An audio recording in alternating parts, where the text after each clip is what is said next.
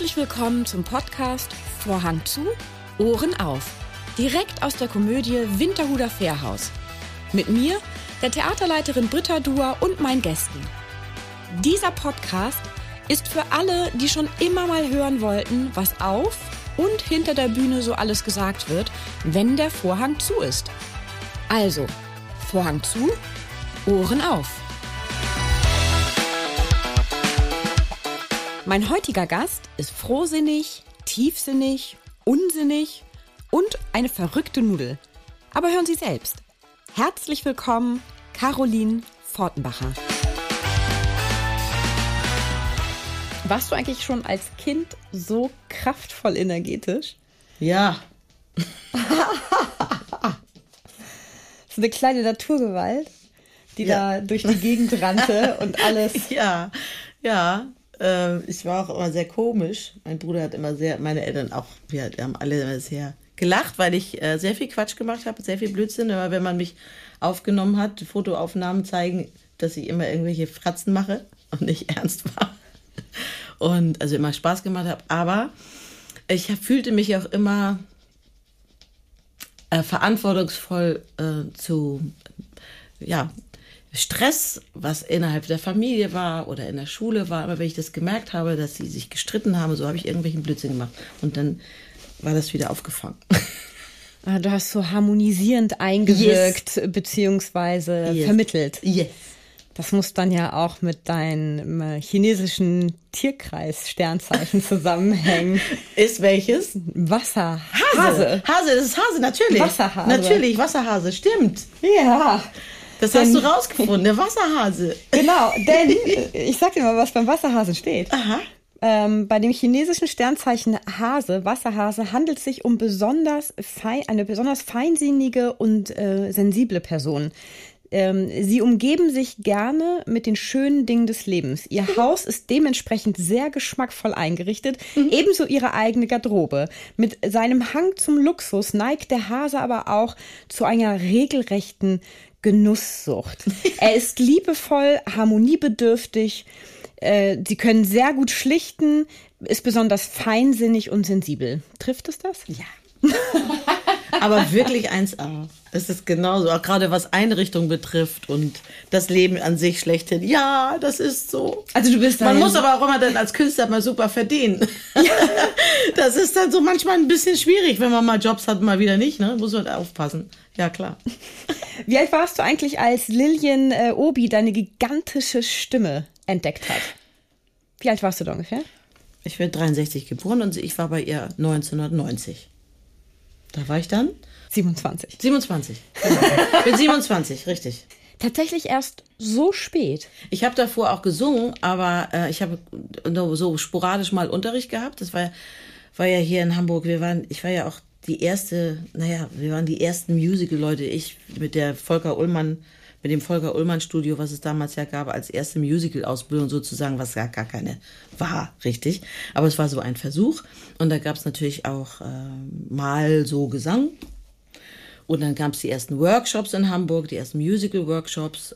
Da waren dann auch äh, Gesangslehrer dabei, dann habe ich natürlich auch was gemacht. Für die Musical-Workshops übrigens hat mein Vater, der ja Sportlehrer war, die, die äh, Turnhallen besorgt.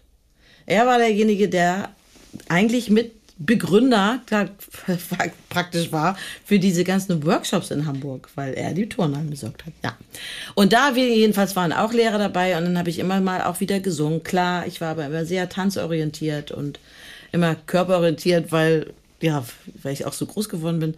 Und, äh, und dann aber irgendwann habe ich gedacht, ja, ja, ich bleibe ja sowieso dabei, bei, äh, einfach bei dem Körperlichen und bei der Tanzerei und Gesang. Die haben mir die, die Lehrer haben mir nicht zu, zugesagt, weil Stimme ist Stimmung und die Stimmung, die hat nicht gestimmt. Die hat einfach immer nicht gestimmt. Das fand ich immer so ein bisschen, hä? Was ist das denn? Das ist so eigenartig, das war so zu, zu überkandidelt, weil, weil mir so und ähm, oder also es war die Techniken waren nicht für mich, so es passte für mich nicht. Und dann habe ich das nicht weiter gemacht. Und als ich meinen Mann, also Celines Vater von der Vater meiner Tochter kennengelernt habe, 88, hat er dann diese Lehrerin 1990 gefunden und hat gesagt, geh zu ihr. Und sie hat dann klassischen Unterricht gemacht und äh, hat aber gleich beim ersten Mal, weil sie hat eine Übung gemacht, um rauszufinden, immer was mit der Stimme los ist. Und, äh, und dann gab es keinen Ton, es gab keine Taste mehr am Ende des Klaviers. Und da, da war, fiel sie echt genommen und ich auch. Ich dachte, huch, was ist das denn? Wohin komme ich denn da? Und so, es sind fünf Oktaven. Mit dem, auch mit dem nach unten gehen und nach oben sind es dann halt fünf Oktaven. Es gibt ja, Mariah Carey hat auch diese ne, fünf, Oktaven. Genau. Es gibt Ima Sumac, wenn, falls euch die was sagt, eine bolivianische äh, Sängerin war das, irre, müsst ihr mal googeln, Ima Sumac. Inka-Prinzessin, also sie nannte sich bolivianische Inka-Prinzessin.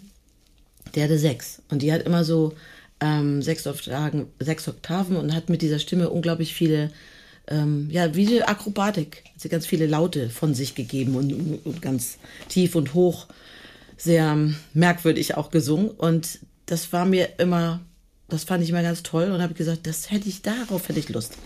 Aber mit dem Humor verbunden natürlich und mit dem Spielen hat sich das dann in den Stücken, die ich dann letztendlich ja auch letztendlich auch gemacht habe, ähm, dann da vereinigt. Aber ich sollte eigentlich zum Klass als ich sollte zur Oper. weil ich einfach Koloratursopran bin in der Oper. Und hätte ich das äh, 1991 habe ich dann vorgesungen im Alto Theater Essen, äh, sollte ich dann zur Oper gehen. Aber der Intendant damals hieß Schnabel. Der sagte damals, ich sollte komplett mit allem aufhören, mich nur noch um die Oper kümmern. Ich würde als Koloratursopran anfangen und wäre erstmal in der Operette und dann gucken wir mal weiter. Aber das war ich nicht, das bin ich nicht und das habe ich dann nicht gemacht. Was ist eigentlich das Maximum an, an Oktavenstimme? Also gibt es noch mehr als sechs? Nicht, ich weiß also, es nicht.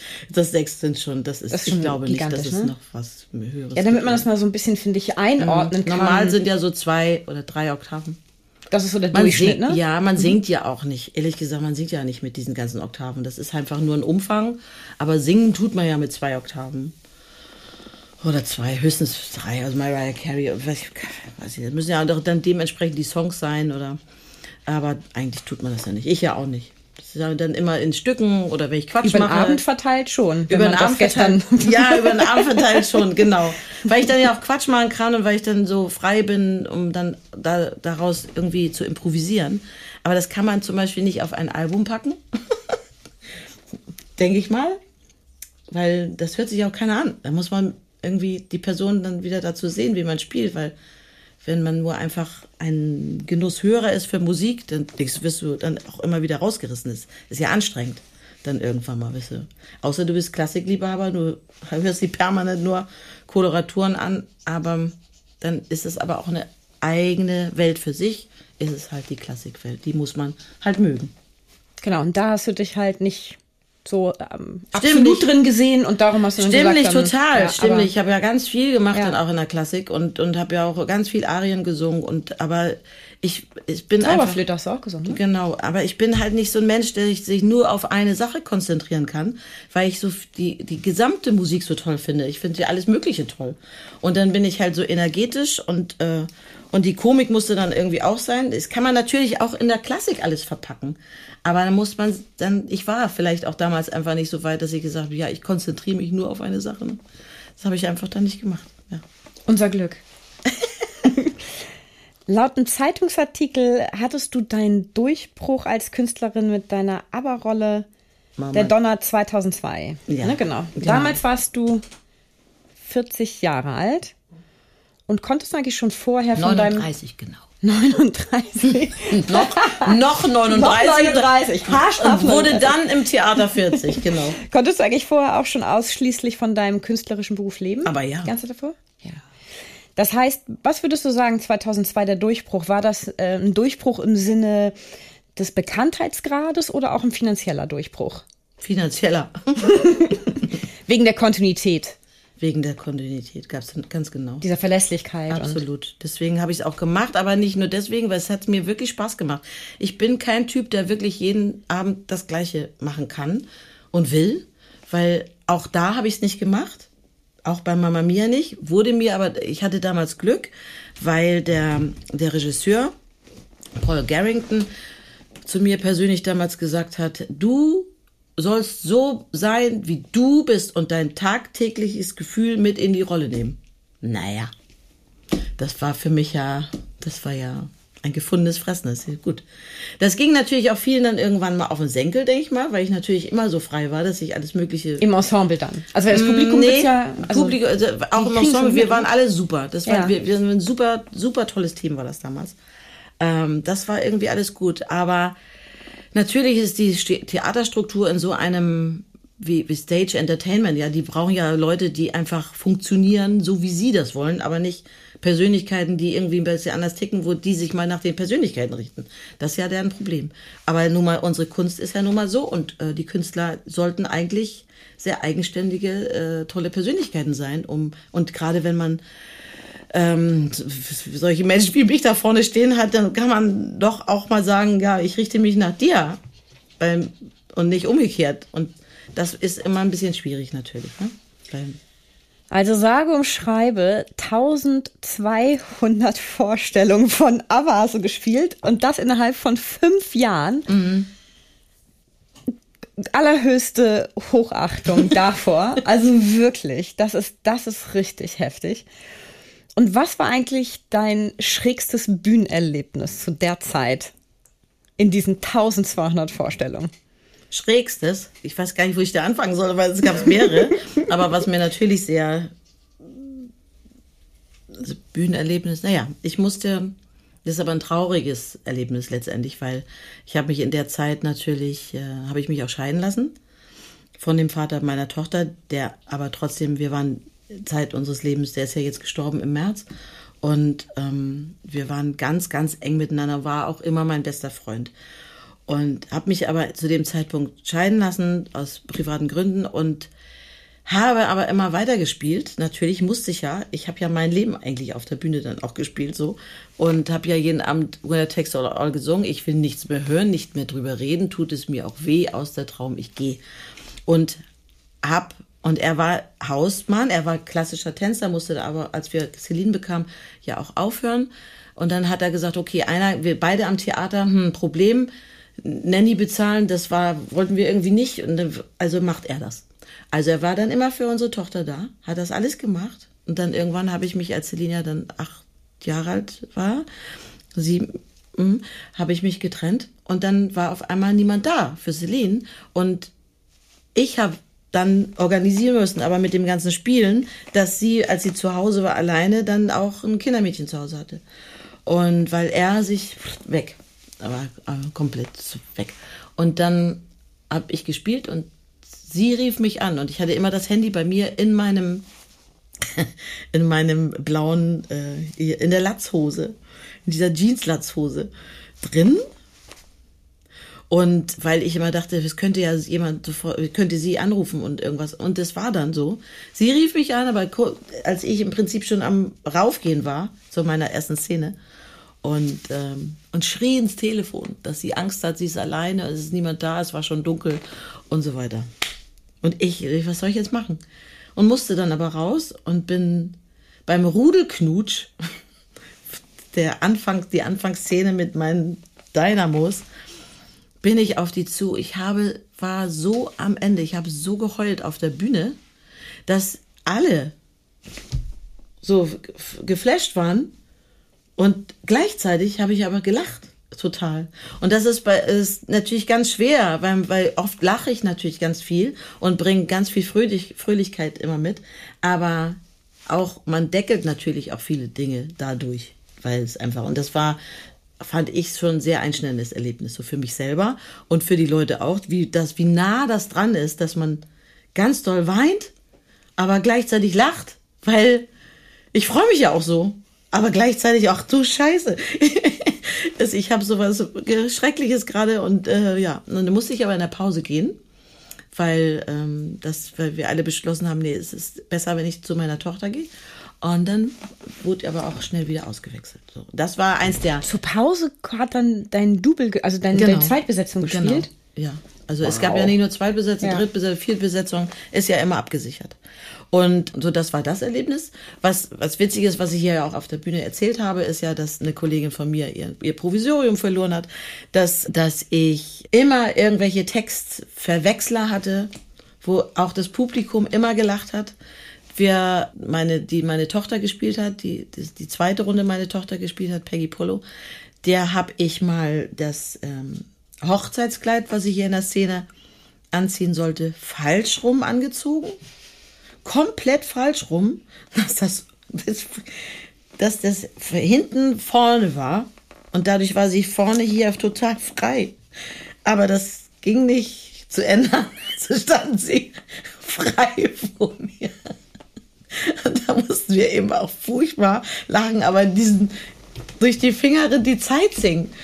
Oh, was ich gestern singen wollte übrigens, aber dann gedacht habe, das mache ich lieber nicht, weil ich gerade diese, die, eine schwere Zeit habe natürlich mit meiner Tochter durch den Tod von, von ihrem Vater.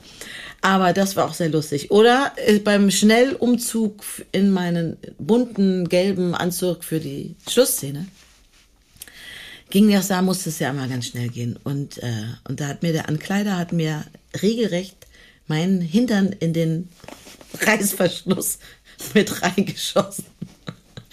Da habe ich, da habe ich auch einen kurzen, sehr lauten Schrei von mir gegeben, aber habe wirklich, ehrlich gesagt, auch sofort wieder so gelacht, weil ich sagte, das tat so weh. Und er war so verzweifelt. Er war so verzweifelt. Und das tat mir dann so leid, aber da musste ich auch wieder lachen. Aber da ist eine Stelle geblieben. Bis die, heute? Die habe ich eine Erinnerung, ja. Ich habe eine Erinnerung. Eine körperliche Erinnerung. Ich habe mal gelesen, dass dein absolut peinlichster Auftritt mhm. nicht auf der Bühne war. Mhm. Magst du den verraten? so einem Theater des Westens. Ja. Mhm. Das ist auch so, oh, das war so typisch. Ich, wir hatten, ich glaube, zu, welches Stück war das? Die Piraten von Penzance war das das Stück, wo ich, wo ich Koloratursopran. Ähm, sehr lustig, ist ein, eine lustige Operette, Musical aber, von Gilbert und Sullivan geschrieben und äh, es war ein sehr großer Erfolg. Wir haben alle unglaublich viel Spaß gehabt, war am Theater des Westens, vorher hatte ich diese Rolle gespielt in Dortmund, am Stadttheater Dortmund und dann kam ich dahin, war toll, wunderbar. Ich hatte mich umgezogen nach der Premiere und ach, ich hatte mich ein bisschen unterhalten noch und dann kam ich irgendwie oben da zur Premierenfeier und hatte so einen Kohldampf und bin oben angekommen im Theater des Westens, eben war ganz weit oben ähm, und habe die Leute standen alle so zusammen. Ich habe gedacht, das ist alles in Ordnung. Und so, ah, da ist das Buffet, super, ich gehe hin, ich nehme mir was. Oh, habe ich mir den Teller voll gemacht. Und dann sagte Helmut Baumann damals, Entschuldigung, alle drehten sich zu mir um und ich sage, ja, was denn? Sagte, ich habe das Buffet noch nicht eröffnet.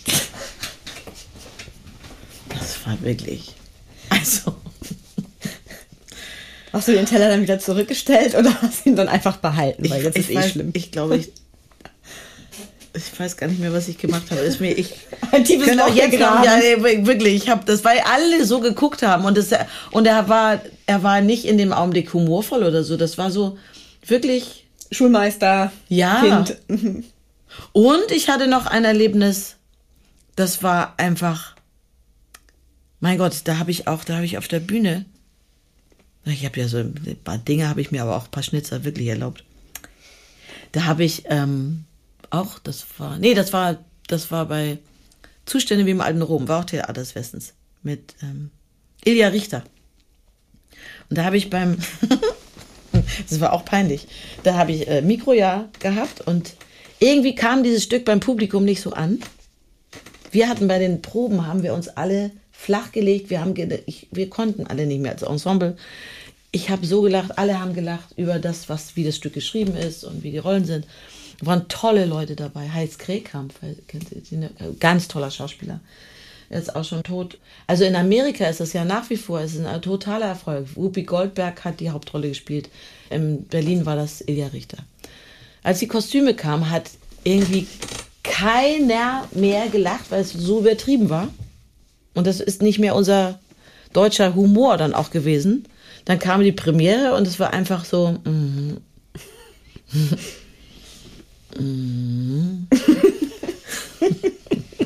Und ich habe dann aber beim Applaus habe ich mich verbeugt mit allen anderen zusammen runter und habe beim Verbeugen, aber das Mikro war an, das ich, Mensch, blöde Männer da draußen. Und dann hat mich Ilja Richter, hat mich so zur Sau gemacht danach. Du sagst, du bist doch unmöglich. Ich glaube, ich habe noch was Schlimmeres gesagt. ich bin jetzt wissen nett. Äh, und dann hat er mich zur Sau gemacht. Und es, war wie so, wieder so, okay, ich muss drauf aufpassen, wie das auch viele vergessen, wenn man ein Mikro dran hat, dass man auch gehört werden kann. Ne? Uiuiui, das war auch kein schönes Erlebnis.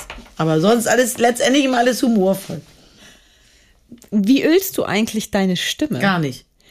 Das heißt, es ist einfach ein Naturgeschenk und Ja. du benutzt dieses Werkzeug. Ja. Wie ist da? Meine Güte, hast du eine Ein krasse. Stimme. Ja, ernsthaft. Ja. Ähm, bereitest oder wärmst du dich ähm, vor einem Abend vor, deine Stimme? Wärmst du nicht? Okay. Du könntest mal, also wenn du äh, die, die letzten 58 Folgen unseres Podcasts anhörst, gibt es diverse Leute, auch die singen oder Sprecher sind. Und ich habe ganz viele Aufwärmtipps und Stimmentipps bekommen. Ähm, ja gut, ich dachte, ich krieg von dir auch einen. Schade, schade. Nee, ich kann immer nur sagen, ich kann immer das weitergeben, was ich gelernt habe von Liliana Obi, die immer gesagt hat, äh, du darfst nie mit 100% singen, weil als Tänzer arbeitet man wirklich mit aller Kraft und mit 100% und das ist eine andere Technik, wie man als Tanz natürlich auch das Zwerchfell, den Bauch benutzt. Und es ist immer reingezogen und, und mal kraftvoll. Und sagte sie, das darfst du beim Gesang nicht machen, sondern frei und locker lassen. Hier alles schön Zwerchfell locker, locker, locker. Nie mit 100% singen, sondern immer mit 80%. Und das habe ich mir natürlich sehr vereinnahmt, weil ich, auch wenn es sich so anhört, ich singe aber trotzdem nicht mit 100%. Weil dann würde ich mich übersingen und dann ist man irgendwann Goodbye-Sänger. Wie sie, sagte. Und dann leiert die Stimme aus und dann wird wird das Vibrato so. Also das kann ich schon sagen. Und ähm, man braucht sich überhaupt, das ist ein, finde ich, absoluter Bullshit. Man braucht sich nicht in höchsten Tönen einzusingen. Wenn man das Bedürfnis hat, man muss sich einsingen, die Stimme muss sich aufwärmen, dann reicht es auch, normal leise zu sprechen oder eben auch zu summen. Und mm, das Leise ist eher mehr pflegend als das Laute. Du lässt dich ja gerne musikalisch inspirieren. Wo lässt, also wo holst du die Inspiration her? Ist das, hörst du die Musik, also aktiv irgendwie, dass du, weiß ich nicht, bei Spotify random angibst und dir irgendwas anhörst? Oder wo, wie lässt du dich, wie inspirierst du dich? Oder passiert das, weiß ich nicht, auf dem Flohmarkt, weil du irgendwas hörst? Nee, das ist schon. Also ich äh, natürlich dadurch, dass meine Tochter, die ist 28, da höre ich mir ja sehr viel an, was sie da auch hört. Ähm, was ich ganz toll finde. Lebt die wieder bei dir in Deutschland? Nee, sie ist in London. Okay, ne. Mhm. Also sie wechselt immer. Ähm, also sie jetzt hauptsächlich die ganzen Jahre in, in London. Da höre ich mir viel an, gerade was Sounds betrifft. Ähm, alle, ich höre völlig unterschiedliche Musik. Ich höre aber sehr viel, was ich gerne, sehr gerne höre zu Hause, ist einfach Chill, Chill out, Chill out Musik oder also viel, ich sag mal viel über natürlich Spotify und da scroll ich immer runter und guck, was gibt's Neues, was davon lasse ich mich schon inspirieren. Weil ich das immer, also ähm, ich zum Beispiel stolper ganz häufig über neue Musik durch ähm, Serien und Filme. Ja, Dass ich im das, Hintergrund genau, plötzlich was Filmmusik, höre aber, und denk ja. so, Genau, und dann genau. Suche ich gibt's irgendwie bei Shazam. Q-Finds. Genau. Äh, woher das, ne, was das ist. Ja, und ich genau. habe jetzt letztens bin ich an die Grenzen gestoßen. Das allererste Mal habe ich einen Musiktitel gehört ähm, in einem in einer Serie auf Netflix, einer deutschen Serie auf Netflix. Mhm. Und den Titel, den fand ich so schön und den gibt es nicht. Oh Mann. Den hat die, den hat, die hat diese Sängerin nur für diese Serie produziert. Das war ein so traumhaft tolles Lied. Toll, ja. Und das gibt's leider nicht. Also es gibt ein Album von ihr und alles. Ist so, das aber, ein, ein ruhigerer? ja, ist ein ruhigeres, ist ein ruhigeres Übrigens, Lied. das mag ich sowieso am liebsten singen. Er selber für mich mag ich lieber die Balladen und äh, die ruhigeren Sachen. Ja, also es ist, also es ist so, es gibt einige Lieder, finde ich, die treffen mitten ins Herz.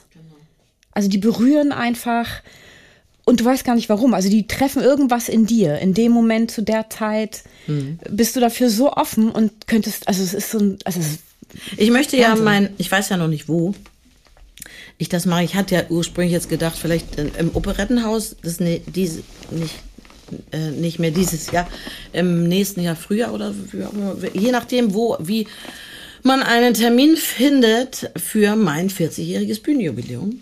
Und da wollte ich ja gerne mal alles zusammenpacken. ich finde, ich finde, das musst du bei uns machen. Können wir auch, können wir auch abmachen. Super, darüber reden wir dann gleich Weil, nochmal in Ruhe. weil das, ich finde das so, da sind so, es ist so viel Material, was ich habe und was entstanden ist über diese ganzen Jahre. Das, und dann denke ich so, Mann, Mann, Mann. Und es ist immer sind so Einzelperlen, weil du es ja auch gerade sagst, man, äh, auf einmal hört man das dann gar nicht. Fans von mir sagen immer, warum hast du denn das jetzt nicht in dem Programm oder warum hast du d oder zn? Ja, hauptsächlich wird aber verkauft. Es wird immer wieder, na klar, aber macht glücklich, aber, aber, aber. Ich bin mit aber jetzt verbunden. Aber was anderes noch entstanden ist über diese ganzen vielen Jahre, das ähm, würde erst dann in so einem Konzert und mit meinen eigenen Sachen dann zustande kommen. Ne? Ja. Wobei man ja dazu sagen muss, dass deine ABBA-Vorstellung ja jetzt keine klassische ABBA-Vorstellung ist. Nee. Also erstens bist du eine großartige Entertainerin. Das muss man einfach sagen. Das macht das, ähm, das ja kein einfach nur Aneinanderreihen von Liedern und jemand singt und man sitzt da und denkt, ach ja, das Lied kenne ich und klatscht mit so ungefähr. Sondern, also ich würde mal sagen, du bist da ja in den ganz großen Riegen des Entertainments mit dabei. Und ähm, und du, du gibst denen ja allen deine persönliche Note, denn was ich ja auch gelesen habe, ist, was du so gar nicht abkannst, ist in Schubladen gesteckt zu werden und dann am besten drin gelassen zu werden. Das ist ja irgendwie so nicht so dein ganz großer Favorite. Und ähm, Ja, oder wenn dann in eine Schub, weil, weil eine Schublade brauchen wir ja dann doch irgendwie. Ja, na klar, Das ist ja aber auch mein Problem. groß, aber sie muss ja groß sein wenigstens. Die muss bei Räumlich. mir halt ziemlich groß sein, genau, damit man das aber, was ist dann der Oberbegriff von der Schublade, die ich habe, wo man alles reinpacken kann? Und deswegen hatte ich ja immer gedacht, okay, dann gibt's einen Abend, der heißt einfach La Diva Loca. Weil das dann, da kann ja alles drinstecken. Oder eine, eine, eine Freundin von mir, die viel im Marketingbereich gearbeitet hat, auch eine Agentur dafür hatte, die sagte, ja, du musst heißen, du bist, also fort mal die komische Diva. Das muss überall dann immer draufstehen. Und da fühlte ich mich aber auch nicht wirklich wohl damit, weil ich sage, ja, aber ich, das ist es. Also, sprich, man redet trotzdem immer über eine Schublade, weil in der ganzen Werbung, im Marketingbereich, die, die, das ist ja mein Problem, was ich habe, Kleider. Man kann mich nicht irgendwo hinstecken und dann bin ich dann, natürlich bin ich dann die da von ABBA. Aber mit dem ganzen anderen, was ich dazu leiste, gibt's eben. Welche Schublade ist denn das dann? Weiß ich nicht, wie man die nennen soll. ja, ja. Und man braucht es aber. Leider doch. Ich mag es zwar nicht, aber äh, es ist nötig. Ja. Und sei es nur, dass es der erste Schritt ist, um dich kennenzulernen. Ja. Um dann den nächsten Schritt zu vollziehen, um Ja. dich wirklich kennenzulernen. Ja, genau. Ne? So. Ganz genau. Und da sagte, und da sagte sie ja auch immer, wenn man sagt, die komische, ich sage, ich bin doch nicht immer komisch, sagt sie, aber immer, wenn wir zusammensitzen, dann fange ich irgendwann doch an zu lachen. Doch, du bist komisch. Ich sage Ja, aber du doch bist nicht. schon sehr komisch. Du bist sehr unterhaltsam. Oder unter- komisch, komisch ist ja, komisch gibt's ja, die ist komisch, die ist aber komisch und lustig komisch. Und du bist ja nicht komische Diva, also ich, vielleicht stört dich das ja auch daran, weil komisch halt so eine Doppelbedeutung hat. Also du bist auf jeden Fall eine extreme Unterhaltungsnudel. Oder? Also das Schwede. Also das ist ja so schön, dich kann man irgendwo hinstellen und dann gibt man dir ein Telefonbuch und dann haben wir alle jede Menge Spaß. Also da bin ich ziemlich Das war früher aber nicht so. Das ist alles wirklich über die Jahre gekommen. Ich war lange nicht so offen früher. Also vor dem Plattenvertrag und vor Mama, also auch noch zur Mama Mia Zeit war ich nicht so. Das kam alles danach. Als ich dann die Sololaufbahn begonnen habe. Ja. Und das war dann außerhalb von, vom Musical-Bereich. Weil dann, weil da hast du ja keine Eigenständigkeit im Musical. Genau. Da kommen wir auch gleich zu, denn als erstes noch auf deiner Facebook-Seite habe ich eine wunderschöne Interpretation von dir vom Blackbird mhm. gehört. Und da habe ich gedacht, sag mal, gibt es von dir dann auch irgendwann so eine Beatles-Interpretationsabend? Oder? Kann man, kann man, alles machen. Ich bin ja mit Beatles und mein, mein Bruder hatte eine, äh, ein Gitarrenduo. Er nannte sich dann, mein Bruder ist ja zwölf Jahre älter. Er nannte sich damals, da war ich fünf, glaube ich. Ähm, ja, fünf war ich. Ähm, Cake and Ale. und er hat immer im Badezimmer mit der Gitarre gesungen und ich stand daneben. Und natürlich hat er Beatles rauf und runter gesungen. Und ähm, da waren äh, und hier, wie heißen die denn? Äh, jetzt komme ich nicht drauf. Ähm, auf jeden Fall habe ich natürlich das Album, was ich gemacht habe, was ja heißt Caro. Das gibt es auch überall zu hören auf Spotify, wenn man Caroline Fortenbacher eingibt, heißt Caro. Und da ist es ein Storytelling-Album. Ich erzähle eine Geschichte vom kleinen schwarzen Vogel, der abhebt und Richtung Universum fliegt und ist auf der Suche. Nach was? Das weiß er noch nicht. Und dann kommt er von Planet zu Planet und kommt zur dunklen Seite des Mondes. Da trifft er auf Mrs. Cold und dann weiß er, was seine Aufgabe ist, nämlich sie auf die Sonnenseite zu holen. Und das habe ich ja gedacht, ich habe das ein Jahr lang im Planetarium gemacht. Das war unglaublich atmosphärisch. Das hatte auch seinen Grund, warum ich das da gemacht habe. Es war so poetisch und wunderschön. Und dann habe ich in der Corona-Zeit gedacht, Mann, das Album muss jetzt entstehen, weil es auch für viele ist das so ein Neuanfang und jetzt wir sind alle irgendwie auf der Suche und wo, wo reisen wir, was machen wir denn jetzt?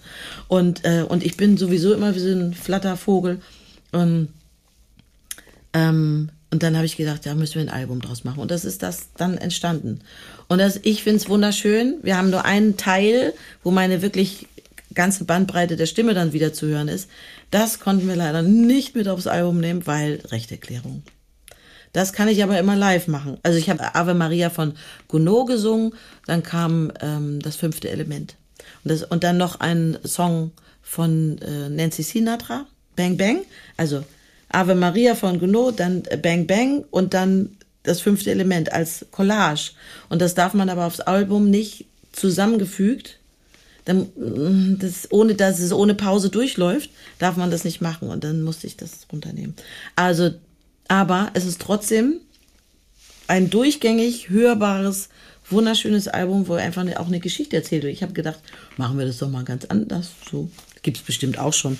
Aber ähm, das habe ich auch mal hier gemacht. Ich habe das hier dann Chaos Kosmische Kollision hier einmal gemacht. Und das wurde hier aber natürlich auch wieder ganz anders, weil ich das dann live in, bei euch in der Komödie gemacht habe und dachte so, ich mache das erstmal ganz zauberhaft. Und dann passierte irgendwas, wo ich dann auch anfangen musste zu lachen. Und dann wurde das ein herrlicher, auch, ich weiß nicht, Matthias, kannst du bestimmt, du warst ja dabei. Kannst du ja vielleicht bestätigen? Irgendwann brach das und dann war das wieder total lustig. Aber es waren die, die ruhigen Songs. Und das, das mag ich total gerne. Wenn die Songs so einfach tolle, tolle Songs sind, aus der, auch alte Zeit, sage ich mal, nicht diese jetzigen ganzen Pop-Songs, die zweifelsohne auch toll sind, aber diese ganzen alten Geschichten, wo dann eben auch Beatles dabei sind und Peter Gabriel und so, ähm, dass das hier mal auf die Bühne gebracht wird und ich kann aber auch trotzdem meinen Humor behalten, aber auch eine Ernsthaftigkeit drin haben und eine Tiefgründigkeit. Das, das mache ich am liebsten. Und dabei dann noch über eine Couch springen, das ist dann noch toll. Ja, und dann wären wir bei Caro Salon. genau. genau. Würde ich mal sagen. Äh, 2008 Da hast du ja beim Vorentscheid des Eurovision Song, Song Contests ja. mitgemacht. Wobei der hieß da ja noch anders, ne? Also der heißt ja jetzt erst Eurovision Song Contest. Ich glaube, der hieß damals noch ein bisschen anders. Ist mhm. ja auch egal. Und da hast du den zweiten Platz gemacht, ganz haarscharf hinter den No Angels, die ja dann dahin geschickt wurden und wie viele andere. Fünf Prozent. Die haben, die haben schön äh, die ähm, äh, die Callcenter angerufen. Das habe ich natürlich nicht gemacht. Vielleicht gehörte das dann so zu zum Gewinn. Könnte sein. Aber, Aber wie viel Einfluss hattest du damals eigentlich auf die, auf die Songauswahl? Weil ich muss gestehen, als ich das gehört Keins. habe und ich ja deine Stimme kannte, dachte ich nur, Das ist aber, also, das ist Richtig. aber schade. Ja. Also, das ist ja so ein bisschen Jo. fade. Also, das Jo. ist ja nicht das, was sie, also, Nein, richtig. du könntest da ja auch eine Celine Dion hinlegen. Also, das ist Ja. ja so, also, oder eine Whitney Houston oder eine Mariah Carey. Also, das Ja. wäre ja sozusagen die Messlatte eigentlich gewesen, die ich erwartet hätte. Mhm. Und dann hörte ich mir diesen Song, also ich habe ihn auch leider, sorry, nur bis zur Hälfte geschafft. Weil ich, da- du also ich meinst war- das Drama-Album oder dieser Nee, diesen, Song? Nur, nur diesen Song, mit dem du da, diesen Ocean ja, Blabla Song. es gab keine. Es gab keine Songs. Es gab auch niemand, der für meine Stimme geschrieben hat. Es, das, ist, ja das ein, Problem. Das ist ein Drama. Ernsthaft. Eigentlich müsste das jetzt noch mal jemand ändern und dich wieder hinschicken. nee, das Ja. meine ich total ernst. Weil, Jetzt bin ich zu alt. ach Quatsch. Ja, das ist ja- wie auch immer. Auf jeden Oder Fall. wieder, oder voll im Trend. Oder wieder voll im Trend. Weil ich gerade so bin, wie ich bin. Genau. Genau, weil du so bist, wie du bist und weil du als Powerfrau da ähm, dann auch einfach nochmal äh, guten Wind reinbringst. Oder, ähm, was ich dir auch sehr gut zutrauen könnte, dass du den, das Ganze moderierst. Ja, natürlich. Das ist absolut, absolut, natürlich. Da sehe ich Aber das, so sowas von. Ja, genau. Deswegen hatte ich ja jetzt gedacht mit diesem Karussellon, dass ich das ein bisschen, dass ich auf die Seite der Gastgeberin wechsle und Mhm. trotzdem diese Vielseitigkeit natürlich von den Künstlern, die ich einlade, dann behalten kann. Und dann kann man ja, dann kann ich ja dementsprechend auch Sachen singen, wo ich sage, okay, dann bin ich aber eher die Gastgeberin.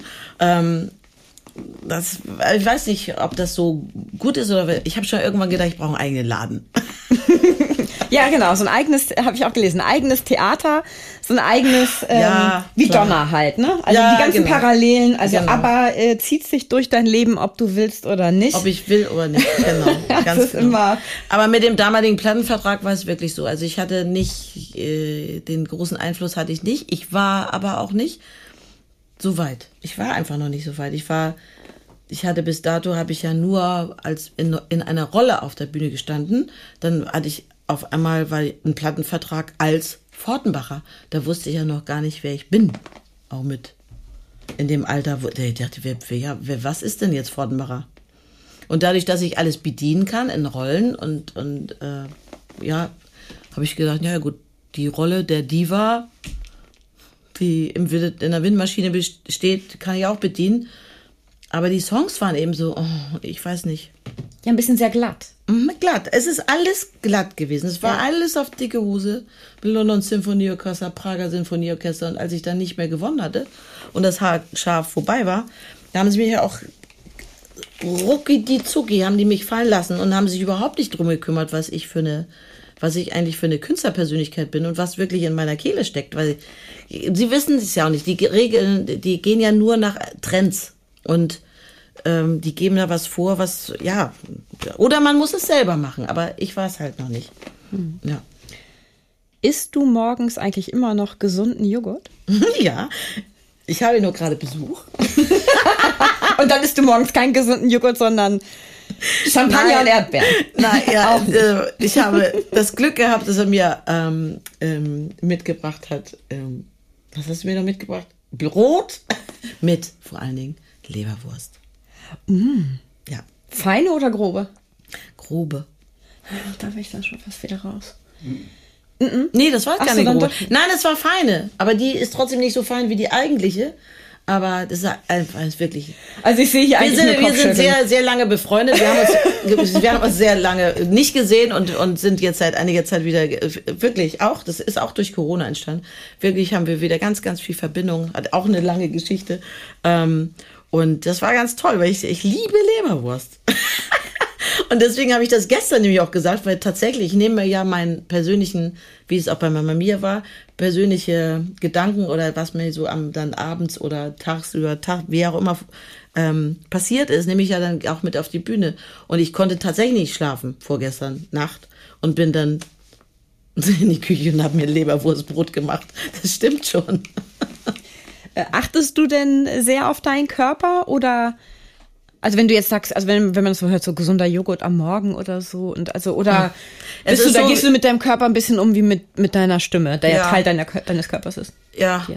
ist schon so. Ich habe natürlich denkt man gerade äh, denke ich natürlich der Körper verändert sich klar, man ist nicht mehr so wie man mit 20 war und eigentlich dann denke ich aber man auf meinen Bauchmuskeln konnte man springen Weil ich habe ja auch mal ein Fitnessstudio gehabt, vier Jahre lang. Übrigens, das hat man gestern ja auch gemerkt, dass du schon mal Fitnessstudio-affin warst.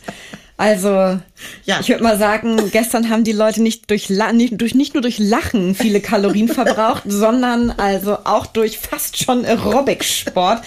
Und es hat so gut funktioniert. Also ich stand da mit offenem Mund, habe mich gefreut wie ein Keks, weil auch der versteifteste Steifling schräg vor mir plötzlich so ein bisschen angefangen hat, so sich zu grooven und also ähm, also großartig. Du bist, also wie gesagt, eine durch und durch Entertainerin. Du könntest eigentlich auch irgendwo Club Med oder so, wenn gar nichts mehr läuft, gehst du dahin. Da geh ich ne? dahin, Machst du genau, du- Animateurin genau. und dann, dann wirst du Platinum. Ja, genau. An- Animateurin. Nein, um Gottes Willen, das würde ich ja never ever machen. Aber ja, klar. klar, aber ich weiß, was du meinst, Ja. auf jeden Fall. Also Wahnsinn. Und da, ja, und dann aber auch noch perfekt singen. Ja, das finde ich, ist es ja, also nur Aber das hat was immer mit, ist ja das andere. Kondition, mit Kondition zu tun und mit, mit äh, eben auch wissen, wie man mit der Stimme umgeht und ähm, Technik. Das Genau, ja- also du hattest ja erzählt, auf deinen Bauchmuskeln konnte man ja ähm, springen.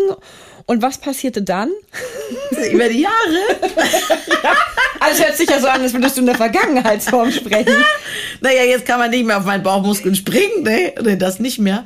Aber ich bin schon, ich bin schon, äh, ich bin schon auch gerade für mein Alter natürlich, oder was sagt man, für ein Mensch, du bist, wie alt bist du? Ja, Das kann man ich, ja googeln. Das kann man ja googeln. Das Ich sage es aber auch. Ich sag's ganz klar. Ich bin 60 geworden und äh, ich habe einfach ein Glück, weil meine Gene von meinen Eltern haben mir einfach so viel mitgegeben. Meine Eltern sind mit 85 noch äh, alpin Ski gelaufen. Also das ist einfach da.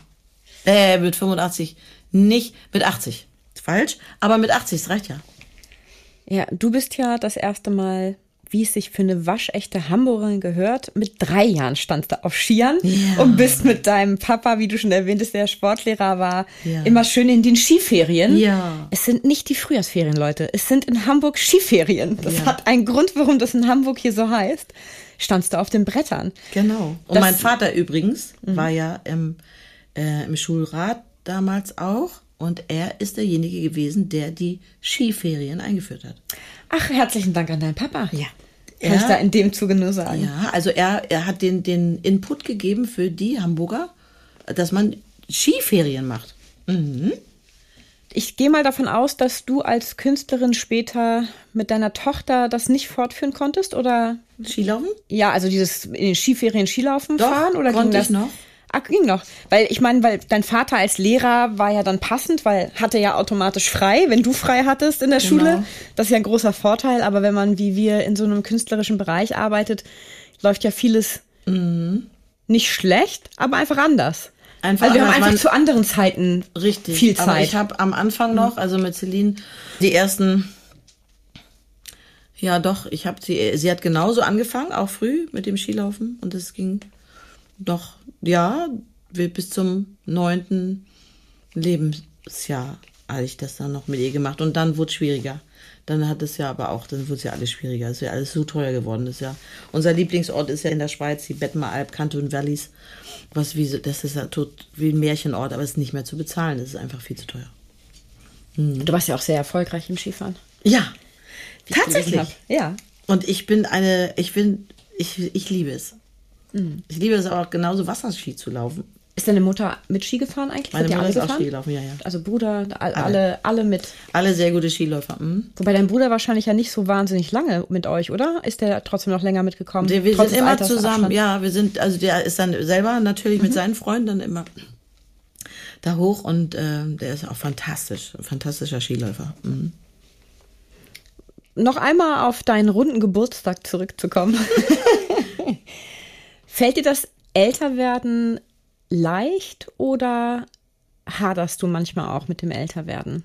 Also, Witzigerweise habe ich, meine Tochter hat gesagt, die hat dann irgendwann auf den Tisch gehauen und hat gesagt, ich kann es nicht mehr hören. Bis zum, bis 59.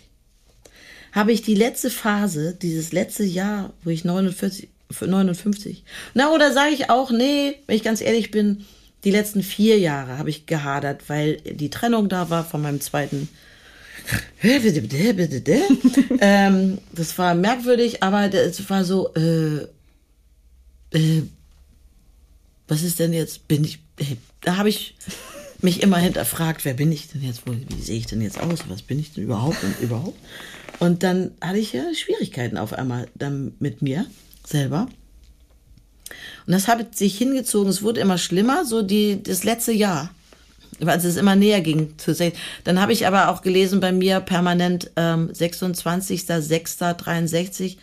Das ist eigentlich bei mir nach der Numerologie ist, ich bin die 33.6.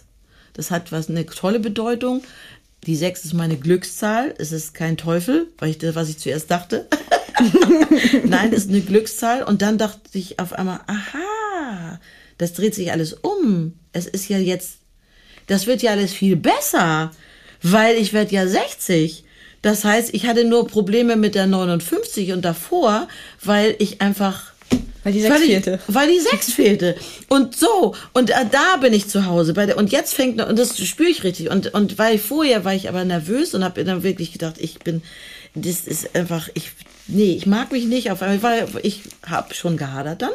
Aber es hörte schlagartig auf, erstens mit Celine und das dann mit diesem Geburtstag, wo sie mich so unfassbar in den Geburtstag reingeführt hat.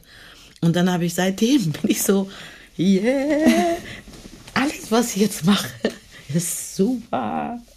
Also jetzt meine ich aber ehrlich, das ist nicht mal, nee, es ist gar nicht irgendwie sarkastisch, sondern es ist wirklich, ich fühle das wirklich so. Und nichtsdestotrotz rede ich auch immer darüber, was kann man noch machen? Kann ich mich noch, kann ich noch irgendwie meinen Hals richten? Kann ich mir noch irgendwas irgendwo reinschießen? Kann ich noch die, die, äh, die Falten noch reduzieren? Oder kann ich noch ein bisschen vielleicht wachsen? Äh, oder kann ich noch irgendwas noch mal dünner werden? Nee. Geht alles. Geht alles. Geht alles. Geht alles. Aber es bringt auch nichts, weil irgendwie muss man sich auch so akzeptieren und gut ist. Ja. Ja, ist ein bisschen was von innen kommt, ne? Ja. Ist ja auch immer. Humor muss man haben. Das ist, ja. Humor. Der, ich finde, Humor ist wirklich das Allerwichtigste. Leichtigkeit und Humor. Wenn man den nicht hat, dann weiß ich nicht. Dann macht man sich auf, Leben, auf jeden Fall selbst ziemlich schwer, würde ja. ich sagen. Also man nimmt das Leben dadurch ein bisschen schwerer, als es eigentlich sein müsste. Ja, und wir haben nur dieses eine. Also denn, warum denn immer negativ denken? Nein. Nö. Ich würde aber jetzt ganz gerne mit einem Satz von dir abschließen, den du mal gesagt hast.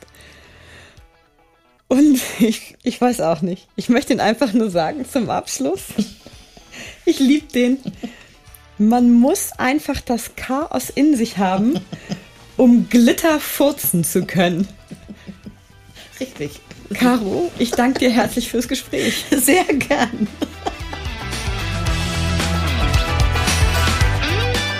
Einen kurzen Einblick in unsere jeweilige Podcast-Folge erhalten Sie auch über unseren Facebook- und Instagram-Account. Schauen Sie doch mal vorbei, denn wer die Komödie kennt, wird Abonnent.